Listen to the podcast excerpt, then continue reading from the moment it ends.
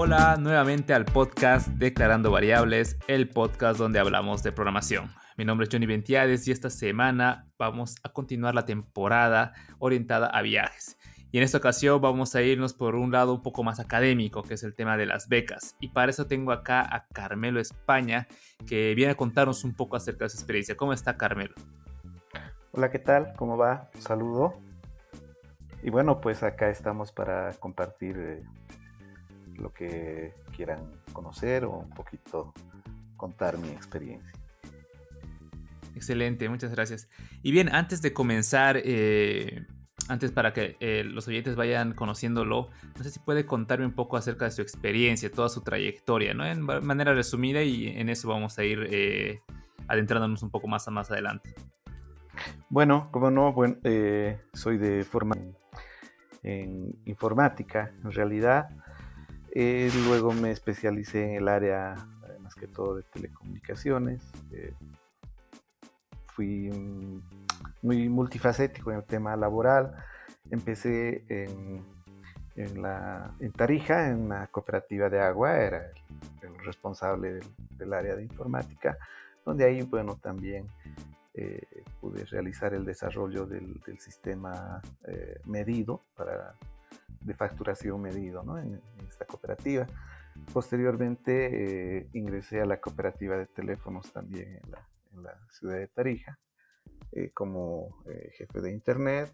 en realidad armamos todo lo que es el nodo de internet en esa, en esa época. hubo otro tiempo que trabajé también en, en lo que era la Corte Nacional Electoral como director de informática. Eh, posteriormente retorné al área de telecomunicaciones, primero en Tarija, luego en Sucre. Eh, por ahí pasé también por la universidad como docente en la ciudad de Tarija y en algunos posgrados que, también realicé con otras universidades. Y actualmente estoy como gerente general en la cooperativa de teléfonos de Sucre. Eh, tuve la posibilidad de por el área de telecomunicaciones de poder capacitarme en diferentes países y pues también estuve con algunas becas del programa Erasmus, tanto para realizar mi maestría como posteriormente el doctorado. Genial. E, ¿En qué, en qué hizo su maestría y su, y su doctorado?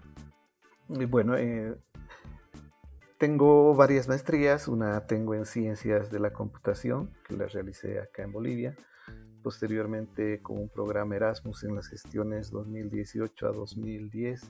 Hice tres maestrías con este programa Erasmus, dos son relacionadas a lo que es tecnologías de información y comunicación y una relacionada a la capacitación orientada más que todo a la educación.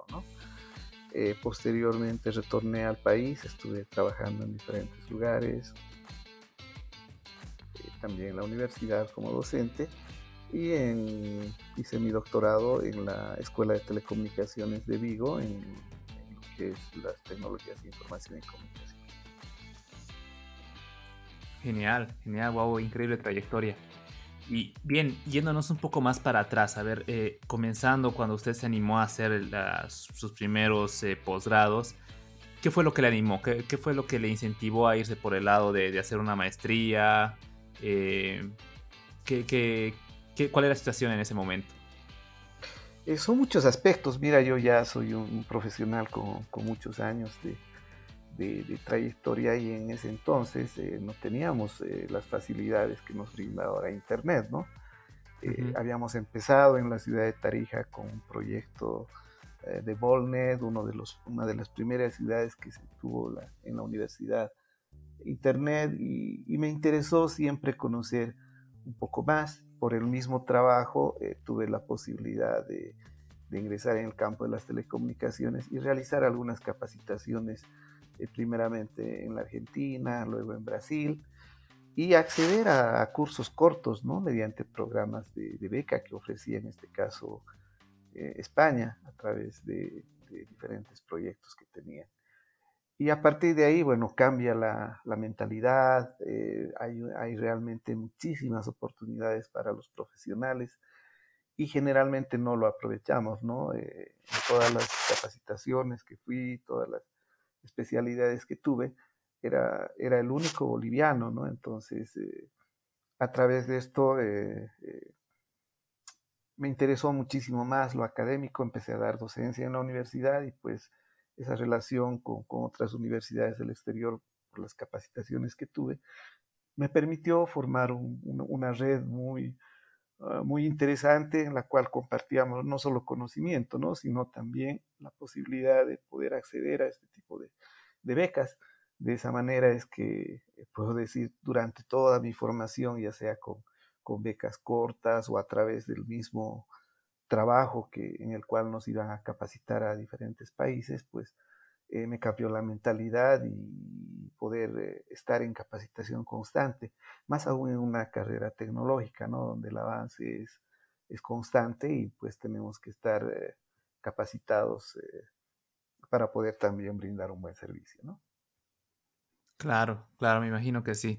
Y en toda esta trayectoria, en, todas estas becas, ¿cuál ha sido el, el, periodo más largo que ha estado fuera de, fuera de Bolivia gracias a estas becas? ¿Y en qué, y en qué país, no? Eh, bueno, el primer programa de larga duración que realicé fue en la gestión 2016 a 2018, ¿no? Son dos años de, programas. Estuve en la, en la Universidad de Educación a Distancia en Madrid, con un programa de, maestría. Eh, luego estuve en, Poitiers, Francia, en la Universidad Poitiers, y finalmente en la Universidad eh, Tecnológica de Lisboa, ¿no? Eh, en, Portugal. estos programas Erasmus permite eso, realizas tu, programa de, de, maestría, en este caso, durante dos años, en, mínimamente en tres universidades y cada universidad te forma de acuerdo a tu, a tu especialidad o a lo que elijas, te va, te va formando y te entrega un, título específico en, en máster, ¿no? Si bien hay un tronco común, pero a partir de ahí vas especial, especializándote de acuerdo a las, a, las, materias o al área que hayas escogido. Entonces estuve dos años, eh, es una beca, el programa Erasmus es el equivalente a las, a las becas Fulbright en Estados Unidos eh, tienes esa facilidad de conocer diferentes países. Entonces eh, tuve esa oportunidad y, con mi familia en este caso, ¿no? Que fue algo muy, muy bueno porque eh, me permitió que también mis hijos y, mi familia puedan acompañarme en esta aventura. Y es más, ahora mis hijos están estudiando en, España, ¿no? Debido al, doctorado que hice en la última etapa ellos terminaron el colegio y entraron a la universidad allá y bueno, de ah, momento están viviendo allá. Así es. Qué, bueno. ¿Y recuerda más o menos cuáles eran los requisitos para aplicar esta beca, por ejemplo, el programa Erasmus? Bueno, el, en los programas de becas generalmente tienen un, un, eh, sistema de calificación muy, muy similar, ¿no? Eh, de hecho, e, efectivamente, el tema de las, de las notas es bastante importante eh, el tema de, un idioma, porque como vas a diferentes países, te exigen que mínimamente tengas el dominio de dos idiomas de los, eh, de los países donde asistas. ¿no? En este caso yo estuve en España, en Francia y en, en, Portugal. tuve, estuve viviendo con una capacitación durante seis meses anteriormente en Brasil, entonces tenía el conocimiento de portugués francés también conocía, eh, y bueno, el español, que es nuestra lengua materna, pero también tenía conocimiento de, inglés, así que eh, fue bien valorado, ¿no? Son muy, muy bien valorados el tema de idiomas, el tema de, tu experiencia académica también, y bueno, más que todo la... Eh, ¿Qué es lo que quieres hacer cuando vas a una a, este tipo de especializaciones, ¿no? Ellos ven presentas un, proyecto o una carta de, intención, de motivación, de por qué quieres estudiar.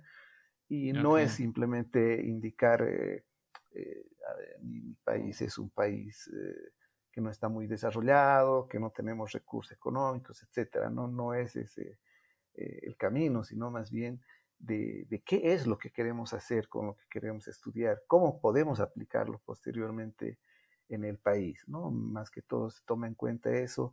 Eh, también ven otros elementos que son extraacadémicos, por ejemplo, el que hayas participado como eh, centros de investigación o hayas desarrollado alguna, alguna acción eh, diferente solamente a lo, a lo, académico, ¿no? Que hayas, no sé, que hayas hecho trabajo social, todos esos aspectos pues tienen su, calificación para poder ingresar en, una beca, ¿no? Y la verdad, en el programa Erasmus, eh, adicionalmente al tema económico que te, que te cubre absolutamente eh, todo, eh, tienes una infinidad de, posibilidades, ¿no? En todas las áreas de, estudio. Entonces, es algo que debemos aprovechar. El programa se ha ampliado, es un programa que ya está vigente hace más de 30 años y se amplió nuevamente eh, por otros 10 años más, o sea que tenemos todavía los bolivianos la posibilidad de poder eh, acceder a este tipo de, oportunidades. Genial. Cuando usted menciona aquí que piden una experiencia académica, me imagino que va muy de la mano de lo que son las, tener un buen récord académico y también eh, haber hecho algún otro curso, bueno, tener una un experiencia académica, como le dice usted, ¿no? o sea, es tanto las notas como haber hecho capacitarse por un lado, por otro lado, ¿no? Efectivamente tiene mucho de validez, ¿no? Más que todo que, cubra lo que ellos llaman los créditos. Cualquier carrera universitaria en nuestro país cubre esos requerimientos. Eh, en algunos casos, en algunos casos sí que exigen eh, un promedio, ¿no? Estamos hablando mínimamente de 75, 80, pero no es en todos los casos, por eso hay que, hay que revisar bien a, qué beca eh, se va a postular porque incluso en, Europa mismo las carreras que son técnicas, por ejemplo, tienen un menor promedio para acceder a becas, ¿no? Estamos hablando de, los 60 puntos más o menos. En cambio, las que son en ciencias sociales les exigen un poco más, ¿no? Estamos hablando de promedios arriba de 80, incluso en, esas, en esos lugares, ¿no? En nuestro caso, en, en Bolivia, bueno, conocemos también, especialmente en las universidades públicas, que las carreras técnicas pues son muy muy complejo de tener eh, promedios muy altos. Lo que es válido también es, eh, eh, es presentar en qué lugar estaba nuestro promedio en esa época, por decirte, no sé, entre los cinco primeros, etcétera, ¿no? Ah, Independientemente de las notas, entonces eso también te puede dar la universidad. Otro aspecto que es recomendable son las cartas de, de recomendación, justamente que te, que te brindan, ya sea, hay dos tipos de cartas de recomendación, una que son las académicas, que eso lo hace algún docente, un jefe de carrera o si, tienes acceso incluso hasta el rector de, tu universidad, eh, donde pues ahí indican ¿no? la, las aptitudes que tienes académicamente o tal vez has desarrollado algún tipo de trabajo dentro de la universidad y por otro lado, si es que ya tienes experiencia de trabajo, pues eh, también, ¿no?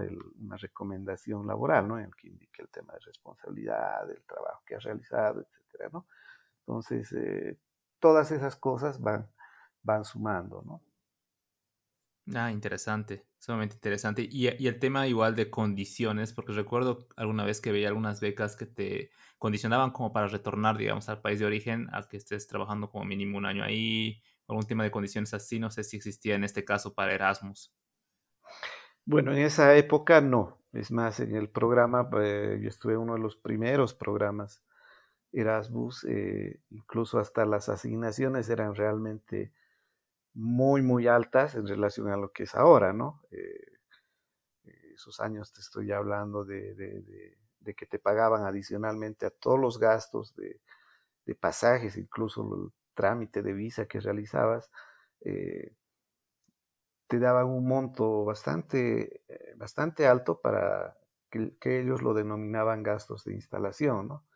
Adicionalmente a pagarte, a, entregarte mensualmente un monto que igual te realmente te, te permitía no solamente cubrir tus necesidades en lo académico, en lo de alimentación o de vivienda, ¿no? sino también la posibilidad de viajar. Porque en este tipo de becas también eh, más allá de lo académico, es lo que vas conociendo del mundo, ¿no? Porque vas con, eh, yo tenía 26 compañeros de absolutamente todas las nacionalidades, eh, de diferentes nacionalidades, de diferentes continentes, donde compartes ¿no? el tema de tus costumbres, comidas, y generas una, una red donde posteriormente te permite ir a, varios destinos eh, donde siempre vas a encontrar un, Erasmus o un compañero eh, con el cual eh, con el cual compartir, ¿no? Pero adicionalmente también a tener oportunidades, no solamente académicas, sino también de trabajo, ¿no? De trabajar en algún proyecto conjunto, etcétera, ¿no? Y eso es lo, lo valioso de estos programas, ¿no? De, que te permite generar redes eh, a todo nivel, ¿no? no solamente académicas, lo que te permite, por supuesto, eh, tener una visión diferente, experiencias diferentes y traerlas al país y tratar de, replicarlas. ¿no? Genial, genial. Qué, qué, bueno escuchar eso, porque muchos de los invitados que hemos tenido justo para esta temporada mencionan siempre eso, ¿no? De que eh, la idea de, viajar, ya sea por ir a trabajar a otro lado, o becas en este caso, o, simplemente trabajar en algún programa y demás, no solamente es eh, eh, hacer eso, ¿no? Sino es conocer, viajar, entender la cultura, es, es, un cambio completo, ¿no? Para una persona y es parte del crecimiento igual. Y bueno, ya para, antes de avanzar, antes de seguir más adelante en, en lo que es toda su trayectoria, quiero ir un poco todavía más atrás usted si tuviese que nombrar a alguien, o a, alguien, tal vez alguien cercano, alguien de su familia, o alguna inspiración que haya tenido, ¿quién cree que ha sido la persona o el conjunto de personas que han incentivado a tomar estas becas, a, salir un poco de igual de su zona de confort para animarse a, tomar una maestría y mucho más irse, irse fuera, fuera del país, ya sea con los programas que me mencionaba anteriormente, que eran en Argentina, etcétera, o en Brasil? Eh, ¿quién, ¿Quién cree que le ha incentivado a todo eso? Eh, pues el haber compartido con, profesionales de otros, de otros países, ¿no? Y uno específico en Bolivia, don Clifford Paravicini, que fue en realidad el que, el que trajo Internet a Bolivia, ¿no? Eh, okay. Tuve la posibilidad de, trabajar en varias instancias con él. Eh, hasta ahora tenemos, tenemos contacto, ¿no? Y él siempre, él por ejemplo salió por un tema de por un tema político cuando estaba en la universidad, ¿no? Y tuvo que salir exiliado en México, estudió y bueno, tuve la oportunidad de conocerlo a él y, siempre me, llamó la atención la, trayectoria, la vida que había tenido.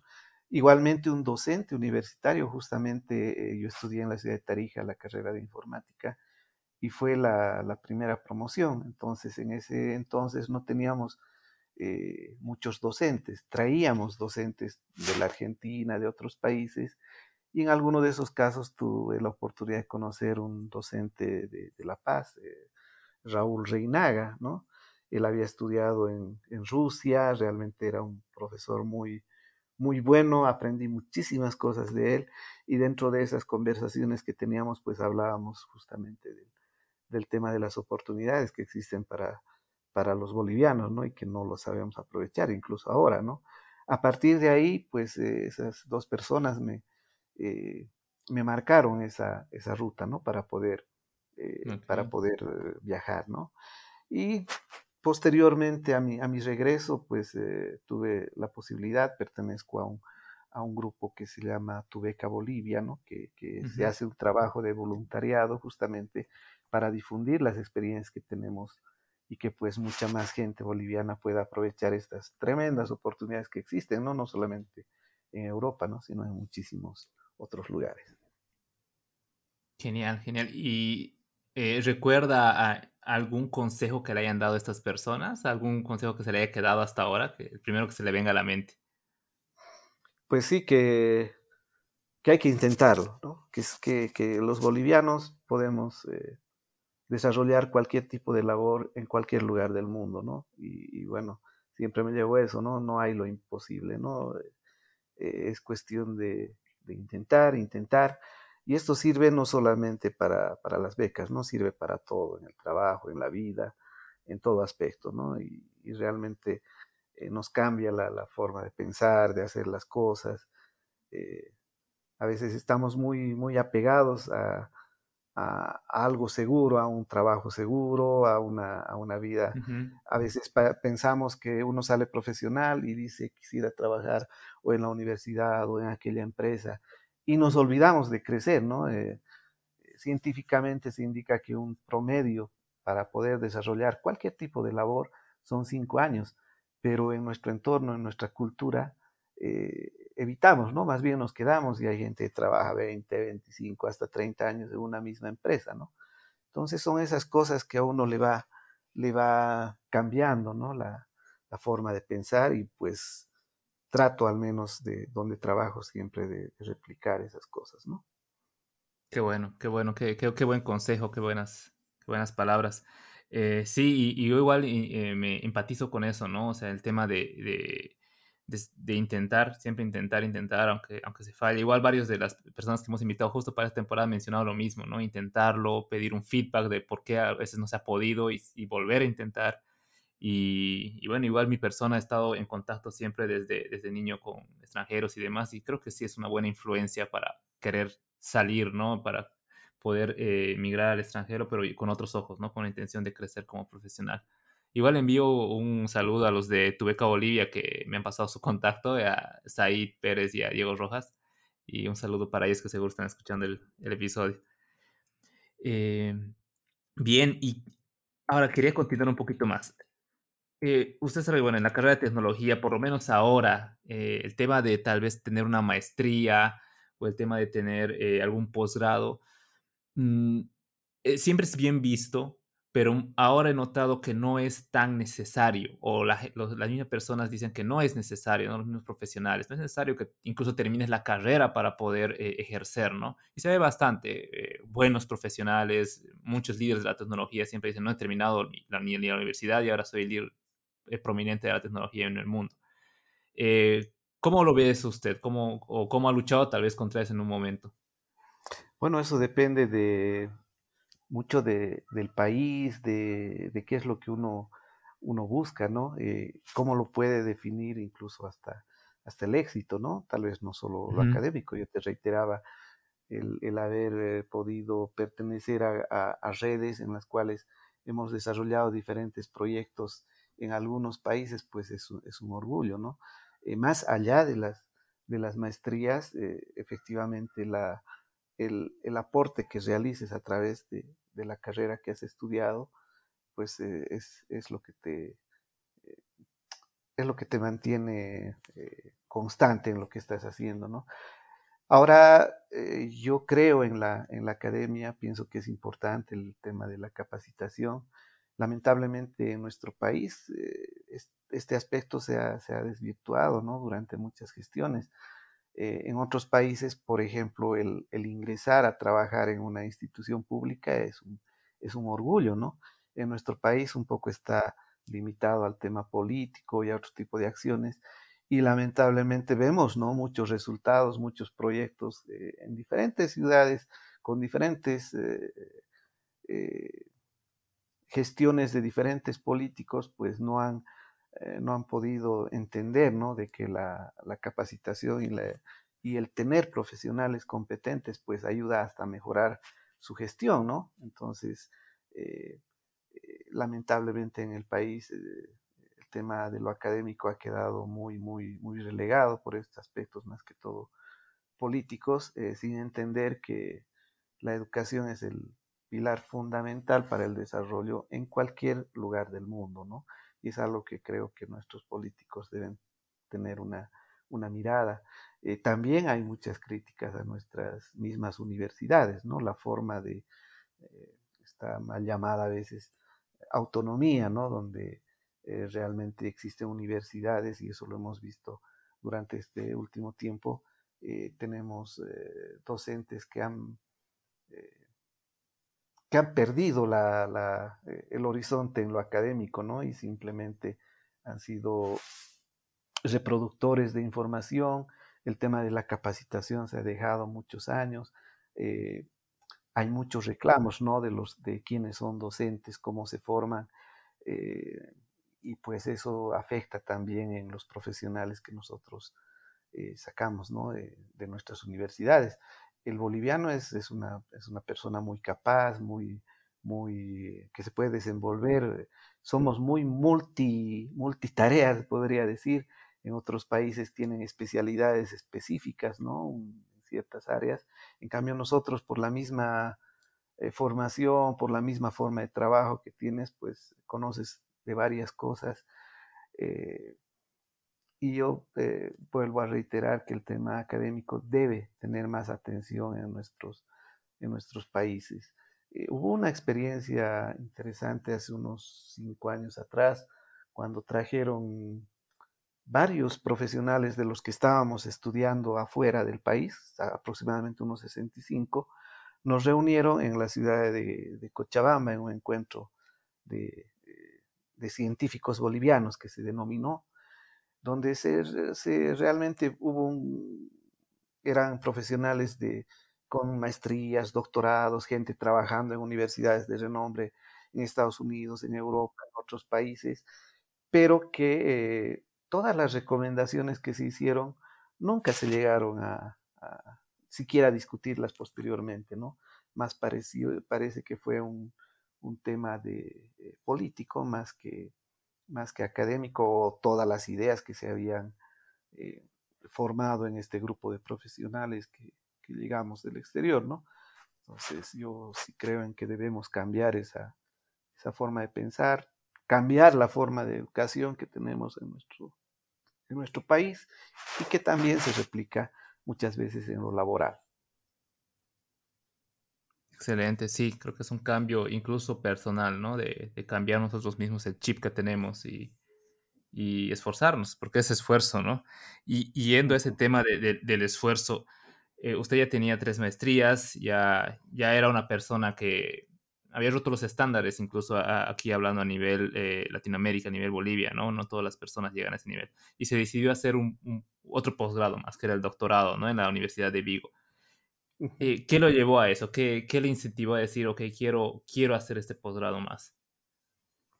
Bueno, eh, fue una, a través, dentro de estas redes que, que, le digo que teníamos académicas, pues tuve el contacto de un, profesor de la Universidad de Vigo que me invitó a este programa que estaban realizando en, la universidad, este programa de doctorado. Entonces me, eh, postulé y, me salió igualmente con este programa Erasmus, ¿no? un proyecto que se denomina Euroinca, eh, que estaba muy relacionado al área de, telecomunicaciones, que es también algo donde he trabajado, y donde pues eh,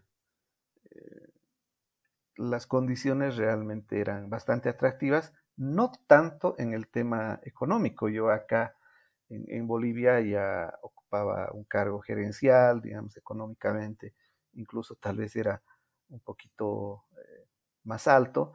Sin embargo, lo que un poquito hablábamos, ¿no? Esa intención de siempre tratar de conocer nuevas cosas, de, de poder reinventarse, de poder generar mayores elementos. Eh, y un tema que, también me atraía bastante es el, tema de la docencia.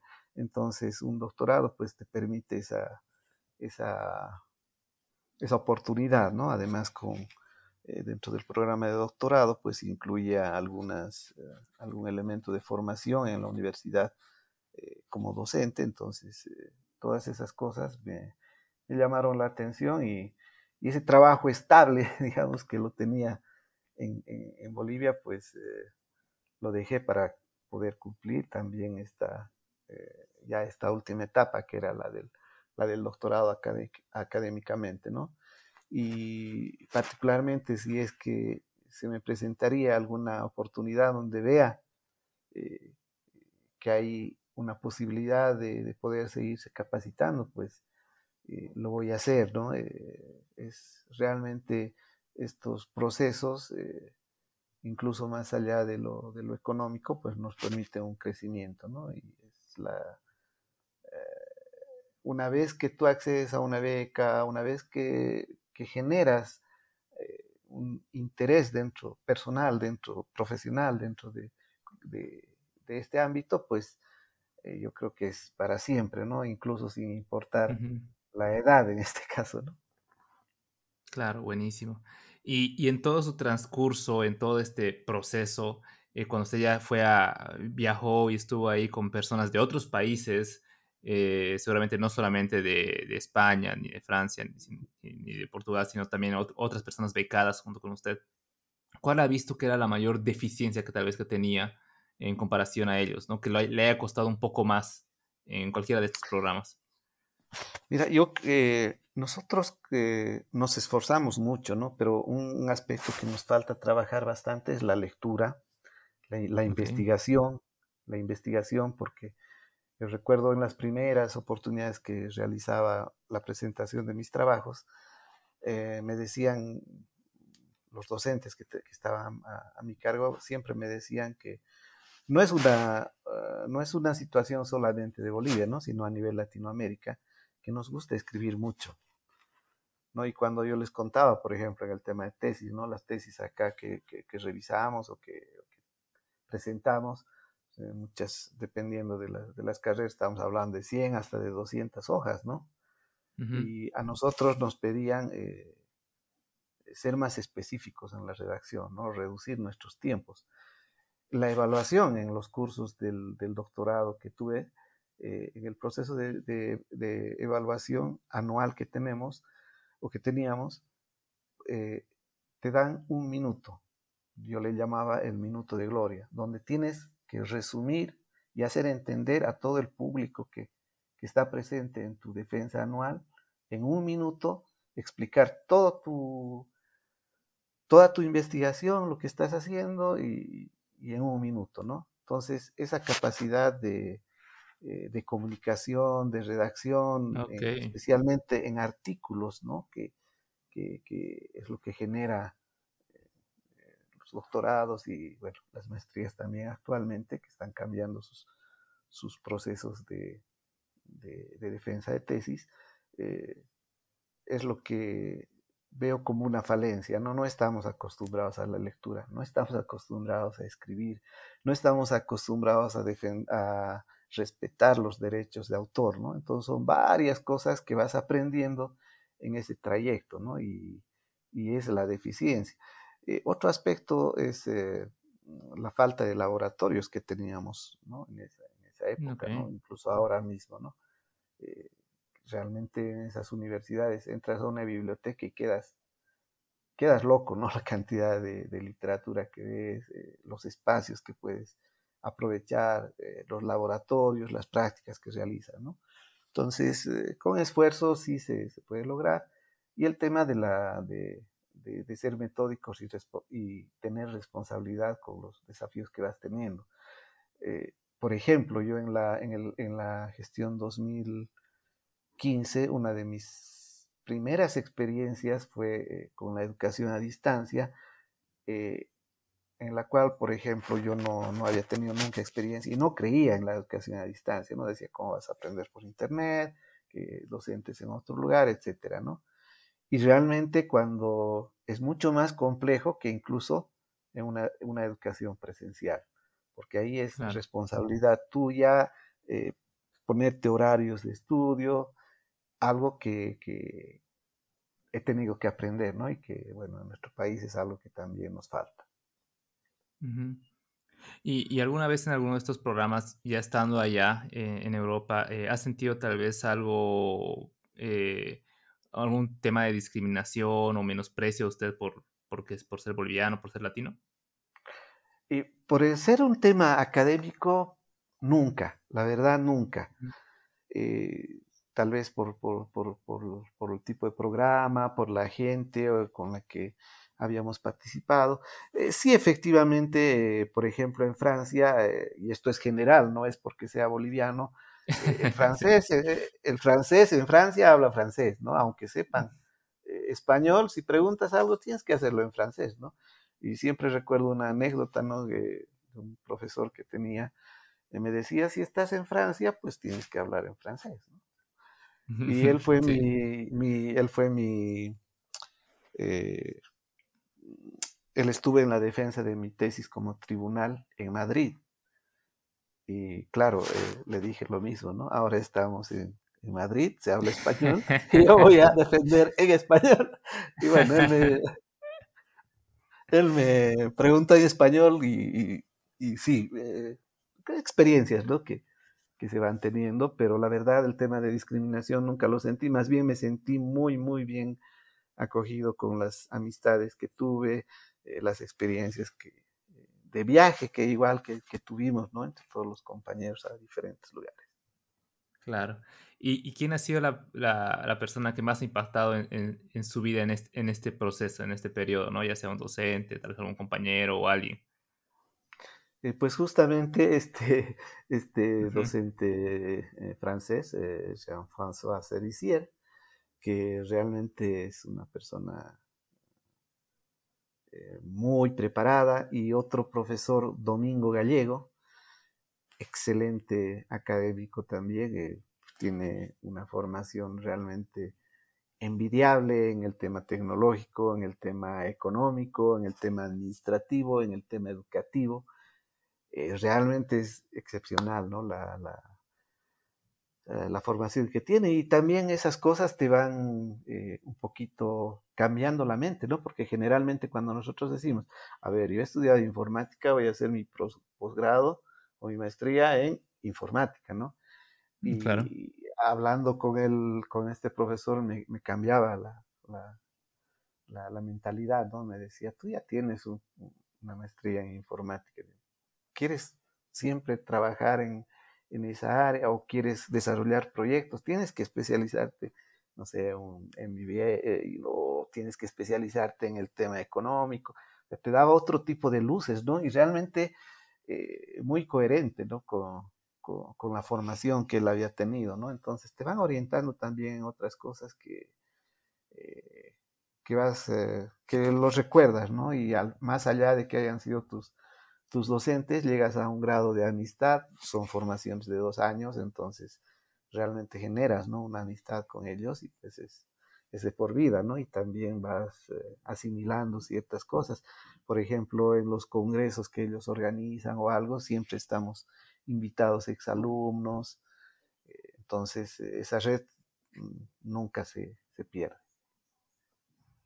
Qué bueno, qué bueno. Y para cualquier eh, persona que esté en su situación, ¿qué le recomendaría para que pueda tener ese lazo con, un, docente, ¿no? Ese lazo de amistad. Porque claro, o sea, eh, ellos tienen varios eh, estudiantes y pasan muchas personas por, sus, por sus aulas, pero formar ese lazo, es, ese, esa, ese rol de mentor y, persona que, crece o es inspirado por esas personas, cómo llega a eso? Pues eh, yo creo que es un poco el perder la timidez que generalmente tenemos, ¿no? Los, especialmente los de nuestro, de nuestro país, ¿no? Somos, si bien es cierto, podemos ser muy estudiosos, pero no somos muy entradores, ¿no? Y acá no es tanto el, el, tema de, para el tema de las maestrías o para el tema incluso de, de los doctorados, no, no, no son los, eh, no es que seas el mejor, que hayas sido el mejor alumno de tu curso o que seas un genio, e, es eh, simplemente el querer hacerlo, ¿no? El, que eh, como personas, como, como, académicos, como profesionales, eh, somos muy valiosos, ¿no? Podemos responder, ¿no? Entonces, podemos desenvolvernos en cualquier, en cualquier aspecto. Y, ya estando ahí, pues hay muchos, dentro de la, de la misma estructura de los cursos, pues se realizan diferentes tipos de actividades, ¿no? Eh, yo recuerdo cuando estaba en, Madrid, ellos necesitaban algún apoyo en el tema de, base de datos, por ejemplo, ¿no? Entonces, pues ese fue un, medio de, involucrarme en algunas cosas más, de tener un poco más de relación con, los docentes. Entonces, eh, el ser un poco más proactivo en las cosas que se van haciendo, ¿no? No simplemente ir pasar las clases e irse, ¿no? Sino eh, incluso en la relación mismo que tiene uno en, la presentación de los trabajos que vas realizando, la designación de tu tutor, él fue mi, él fue mi tutor y a partir de esa relación también se llegó a un grado de amistad. Entonces, hay que, eh, hay que intentar, ¿no? Hay que mostrarse un poquito más proactivos en todas las actividades que se realicen, ¿no? Sí, claro, el interés, el interés se nota, ¿no? Se nota, se nota leguas. Genial. Bien, eh, yo podría seguir preguntando tantas cosas más, pero nos vamos a extender mucho. Creo que ya hemos cubierto lo más importante, que es el tema de crecimiento profesional, el tema de cómo, cómo aplicar estos, estos programas, ¿no? No sé si usted tiene algo más que comentarnos o algo que quiera, quiera mencionar.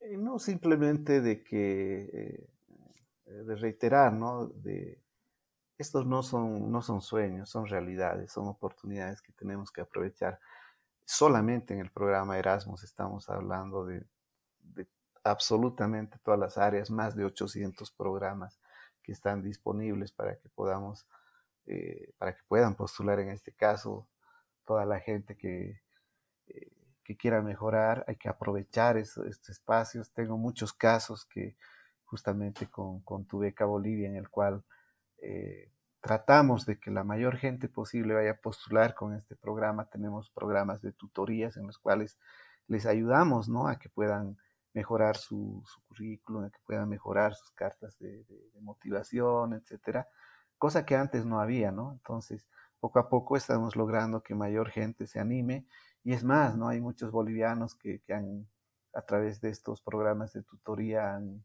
han logrado irse a diferentes becas y, muchos se quedan, ¿no? Jóvenes brillantes, es una, es una pena para el país, pero también somos conscientes de que a veces el país no reconoce lo que hablábamos, ¿no? El tema académico, ¿no?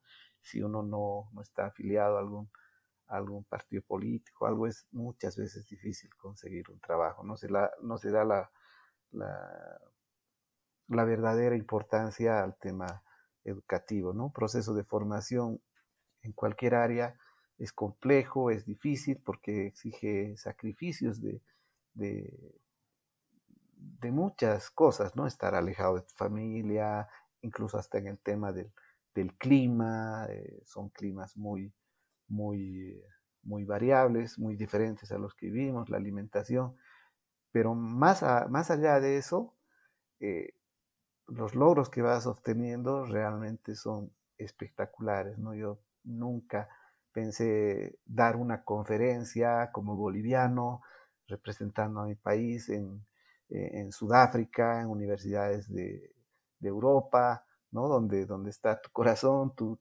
Bolivia presente, dando conferencias magistrales, pues es, eh, son cosas que te lo, que te lo llevas en el, en el corazón, ¿no? Y conocer tantos, tantos lugares, tantos colegas, tantos compañeros, armar esas redes que te van a permitir tener contacto siempre, ¿no? Eh, ese crecimiento eh, es posible, no son sueños, son realidades que tenemos que, asistir, ¿no? El tema de la edad no es una limitante, estos programas son completamente abiertos, en algunos efectivamente piden piden eh, como requisito hasta cierta edad, pero en la mayoría de los programas son completamente abiertos. Y hay una, hay un elemento estos programas, especialmente los Erasmus, eh, la relación es la persona, el profesional, con el programa, con la universidad donde postula. No, no hay al medio ningún tipo de, eh, de, entidad eh, gubernamental ni nada que, que, se interponga. ¿no? Algunos otros elementos de este programa es que puedes postular hasta a tres programas paralelamente. Entonces, tienes realmente muchísimas opciones, muchísimas opciones para poder eh, desarrollarte profesionalmente y a la larga, pues, los resultados eh, eh, te llegan, ¿no? Generas esa red y bueno, vas cambiando toda tu, mentalidad al respecto, ¿no? Y lo más importante es que cuando retornas al país, pues, tienes esa posibilidad de difundir todo esto, como lo estamos haciendo muchísimos profesionales que hemos tenido esta posibilidad de, salir al exterior. Genial, genial, buenísimo. Eh, bien, y ya para terminar, tengo tres preguntas que hacemos eh, generales, ya para, para, el cierre, que son preguntas cortas, em, así que voy, a ir con ellas. Eh, la primera pregunta es que si usted pudiera pedirle algo a las personas que dirigen estos programas, puede ser Erasmus o cualquier otro programa de, de becas, ¿qué es lo que les pediría? Cualquier cosa. Eh, la, que, se siga, que se siga generando este conocimiento, que se sigan eh, fomentando este tipo de oportunidades para, para la gente, ¿no? Los, no solamente a nivel latinoamericano, ¿no? Sino a nivel, a nivel mundial, ¿no? Realmente es una fuente muy importante que debe continuar. Excelente, excelente. La segunda, ¿cuál fue su mayor eh, metedura de pata aplicando una beca, por ejemplo? Eh, mira, en, el tema de becas tuve muchísima, muchísima... Eh, no, eh, apliqué a esta, a esta, al programa Erasmus, fue la primera vez que apliqué y me salió. Ah, apliqué a este programa del doctorado y me salió. aplicaba algún otro programa corto, tuve la oportunidad, como te decía, de con estos programas de AECIT, que es un programa español, de estar en Cartagena, en Colombia, de estar en otros países, en Uruguay, en otros países, y no tuve ese inconveniente. La metedura que tuve de pata más fue una cuestión anecdótica con la alimentación con una compañera, que ella era de una religión, eh, eh, era musulmán, no comen, no comen chancho, y en Madrid yo le llevé a un restaurante boliviano y le invité eh, unas costillitas de chancho, claro, el nombre no le, ese momento no le dijo nada, pero esa fue una metedura de pata porque después fue muy complejo, ellos no comen chancho y le hice comer mm. chancho. Claro, bueno, buenas experiencias viajando, ¿no? Fue terrible, fue terrible. Excelente. Y la última pregunta, eh, ¿algún curso, libro, canal o persona que nos recomiende seguir para eh, seguir creciendo profesionalmente? Eh, bueno, yo eh, sigo mucho el... Eh, justamente en esta, en, este, en esta página de, Erasmus tenemos ¿no? diferentes eventos que se van realizando. Entonces, buscar en internet Erasmus y, les van a salir las páginas oficiales en las cuales hay muchísima información, no solamente relativa a becas, ¿no? sino a diferentes eh, programas, diferentes capacitaciones que existen, algunas completamente gratuitas, ¿no? Entonces, es una, es una web que sigo constantemente para poder estar también al día con lo que ocurre dentro del ámbito académico y con el proyecto Erasmus. No es solamente para becas, es, tiene muchísima relación con universidades, hay proyectos específicamente incluso de equipamiento, hay universidades que tienen convenios que, que les permite traer eh, capacitación, enviar a sus docentes, enviar a sus administrativos a trabajar un tiempo completamente con los gastos pagados, eh, conferencias, etc. Eh, y además tenemos una, asociación que se llama EMA, es la, la Asociación de Ex Estudiantes Erasmus Mundus, donde también ahí tenemos ya temas de trabajo, temas de de conferencias, temas de libros, que eh, también puedes ir de acuerdo a, al área que, te interesa para poder tener esa información completamente eh, gratis, además en tu, en tu correo electrónico, ¿no? Que es lo que también te permite estar al día con esas, no solamente como académico, sino diferentes actividades que, que organiza eh, esta asociación, donde también hay algunos programas específicos. Hay, por ejemplo, un, programa que se llama eh, Erasmus Garage, que está orientado exclusivamente a la capacitación de, eh, en diferentes ámbitos. ¿no? Justamente en Tarija estuvo el día de hoy el embajador de la Unión Europea dando una capacitación a través de este, este programa y donde además eh, hablaba un poco sobre el tema del trabajo después de la, de la guerra ¿no? que está actualmente ocurriendo en Europa.